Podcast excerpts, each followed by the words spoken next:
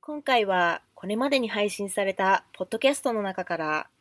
特に大切と思われるトピックを選んで再配信いたします。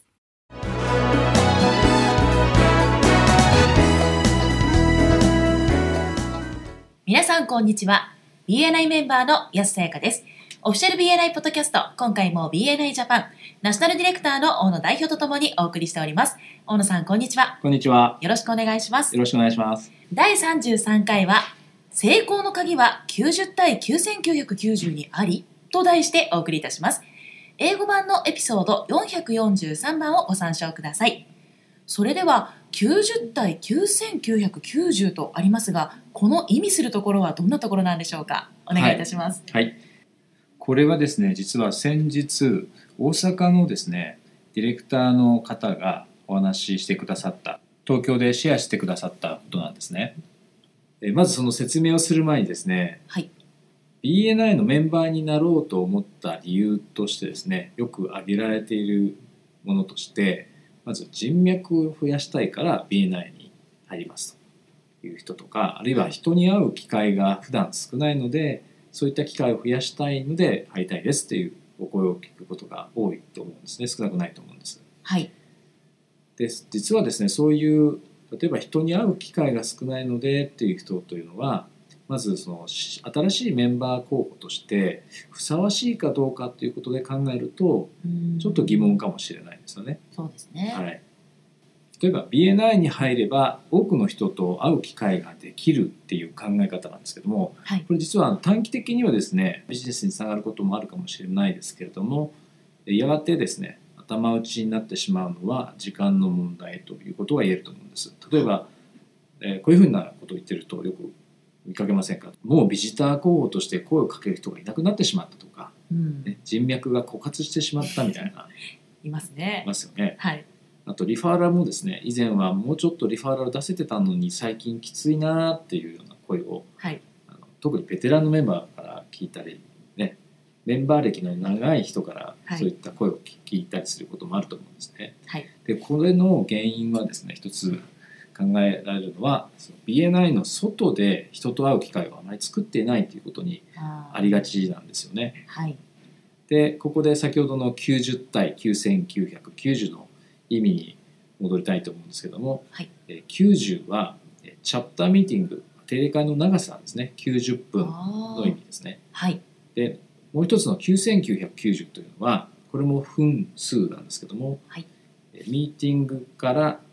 まあ、終わった瞬間ですねあの例えば今週のミーティングが終わってから翌週のミーティングが始まるまでのそのミーティングとミーティングの間の長さっていう意味になりあーますはい。計算してみてくださいね後ではい。で実はですね BNI のまあ成功の鍵はですねいかにこの後者の9990分の時間の中でまあネットワーキングだったりそういった人に会う時間を確保したり投資できるかっていうところにあると思うんですねはい。例えばリファーラルはい。これはあの定例会中には見つけられないですよねそうですね。でビジター招待するのはまさかあの、ね、スマホを使ってはい。メッセージを送りまくってですねビジターを探すなんてことはされないと思うんですねはい。で推薦の言葉も、まあ、定例会ミーティング参加してる時にですね、はいその時間の中で書いたりはしないですよね。そうですね。はい、と CEU これは学びの時間に対する投資ですけどもこれも当然ミーティングの外の時間の話です。はい。でワントゥーワンもミーティング中にはやらないですし、はい。えー、産休スイープの額ですね売上に対する貢献ということでもこれもやはりリファーラルですからミーティングの中とは関係ないとミーティングの外で行われるものですっていうことなんですね。はい。で全てこの9990分の中での活動から出てくる生まれてくるものばかりなんですねはい。なので90分というミーティングの時間というのは実はビジネスを生み出す場ではなくて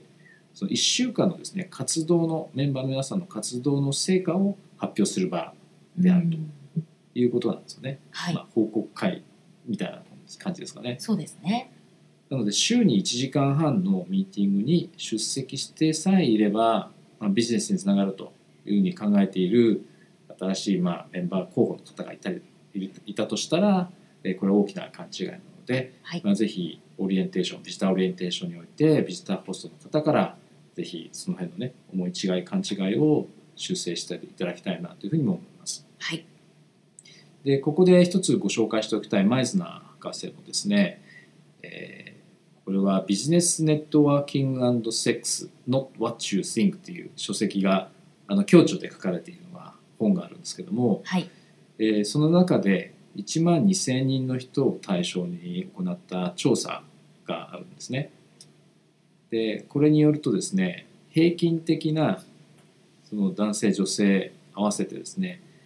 えーネットワーキングその人脈構築にえー割いている時間の平均が週あたりで6.5時間ぐらいっていう結果が出てるんですね、はい6.5時間弱ですかねはいただあの前津博士が言うにはあ BNI のメンバーの皆さんの目標というかゴールはまあ平均であるべきではないので当然もっとその投資をねしていくべきだということで彼が推奨している1週間あたりのあのネットワーキングに対する時間の投資という意味では8時間をうん進めてらっしゃるんですね。はいはい、特にえこれからそのスタッフを増やしていこうと。あーね、はい忙しくなってきたら当然スタッフを、ね、採用して社員を増やして、えー時間を確保するっていうことになると思うんですけどもはいそういう人は特にそのネットワーキングに対する時間投資はぜ時間の確保ですねはぜひしてしてほしいというふうにおっしゃってますね。はいこの8時間っていう時間を安さんだったらどんなふうに使われますか8時間例えばトレーニングだと大体2時間から2時間半から3時間ぐらいですので、まあ、それを受けるとして、はいあとはそういう内容を生かしてうんどんどんメンバーとワントゥーワンをする時間に使いたいですね。はいまあ、あのチャプターのミーティングで1時間半でオープンネットワーキングの時間等を入れると、まあ、2時間ぐらいに少なくともなるでしょうからはいそれを差し引くと残り6時間あって、はいまあ、その6時間をどうやって1週間の間にやりやりくりどうやって使っていくかっていうことだと思うんですけどもはいまずあの基本的な考え方としてまず人脈の多様化ですねいろんなところに人脈を広げていくっていうことが大切だって前田博士もおっしゃってます。はいで一つ前澤博士のおっしゃってる言葉で「The grass is greener where you water it」っていう言葉があるんですね水をまいた芝生の方が青々しいっていうような意味だと思うんですけどもはいより青々しいっていうんですかね、はい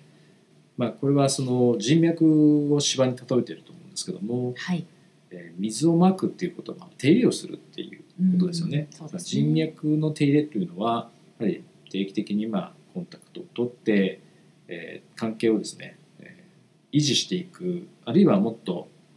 いい関係をですね構築していくっていうことがやっぱり必要なんですけどもはいやはり BNI の仕組みを最大限に生かすためには、えー実はチャプターのメンバー一人一人がですねそれぞれチャプターの外で人に会う時間を投資していくっていうことが必要なんですよね。はいまずそのじゃあ時間を投資するということで何をするのかっていう具体的に言うと2つあります。はいで1つはですね新しい人との出会いの機会や場を作るということこれは必要ですよねこの新しい人との出会いをあのチャプターの他のメンバーとその共有をしていくっていうことでビジネス、ね、リファーラルになったりビジターとしてお招きすることができたりっていうことにつながっていくわけです。はい合わせて既存のコンタクトですねもう知り合いの人たちも当然たくさんいらっしゃると思うのではいその人たちの関係あるいは人脈を耕していくメンテナンスするっていうことですね関係を維持していくとかえーよりよくいい関係を作っていくっていうことがやっぱり大切だと思うんですね。はいでこの、まあ、2つの新しい人との出会いとか既存のコンタクトの関係を深めていくっていうの意味でのその時間の投資はですねおそらく普通の人にとっては、まあ、自分のビジネスチャンスを広げるとかっていう、まあ、自分のためっていうことが多いと思うんですけども、はいまあ、BNI のメンバーにとってはえチャプターのですね他のメンバーの人たちを含めその自分のコンタクト全員ですね自分の、まあ、特にビジネスのつながりがある人たちのための、まあ、投資になるということだと思うんですね。はいそれが実はリファーラルマーケティングがとても機能する、まあ、シークレットとも言えると思うんですよ。はいなるほどそれではそろそろ終わりに近づいてまいりましたが大野さんからメンバーの皆さんへメッセージはありますかはいもうこれは、まあ、まとめというか繰り返しになってしまうんですけれどもはいぜひですね、まあ、チャプターのミーティングに参加していればっていうような意識がもしどこかの頭の中の片隅でもあったとしたらそれはあのどこかにややってしまっていただいてはいぜひ新しい人とですね、まあ、その BNI 以外の場所で、えーつ会う機会新しい人と会う機会をぜひどんどん作っていってほしいなということはいでこれはあのいろんなコミュニティありますよね例えばビジネスの、まあ、目的とした例えば商工会議所とかでもいいですし法人会みたいなところでもいいですし、はいえーただビジネスの機会のためのコミュニティじゃなくてもいいです例えば趣味とかはいえーやすさんはどんな趣味とかありますかその趣味の会とかあーありますね例えば読書とか読書あとゲームの会とかゲームの会 はいなるほど今度詳しくちょっと聞いてみたい気がしますけどもぜひぜひあとはスポーツとかね、はいそういった趣味のあの世界でもいいですしはいあとはそうですねそのワインとかお好きな方はそういったコミュニティとか、えーセミナーとかねえー参加するというのも一つの機会だと思います。あともう一つはやはりその既存の人脈ですねもうすでにお持ちの人脈をやはり、えーまあ、筋肉を鍛えるのと同じですよね。はいあの耕していくっていうことでまめに連連絡を取ってみたりとかあの久しぶりに会おうよみたいなね声をかけて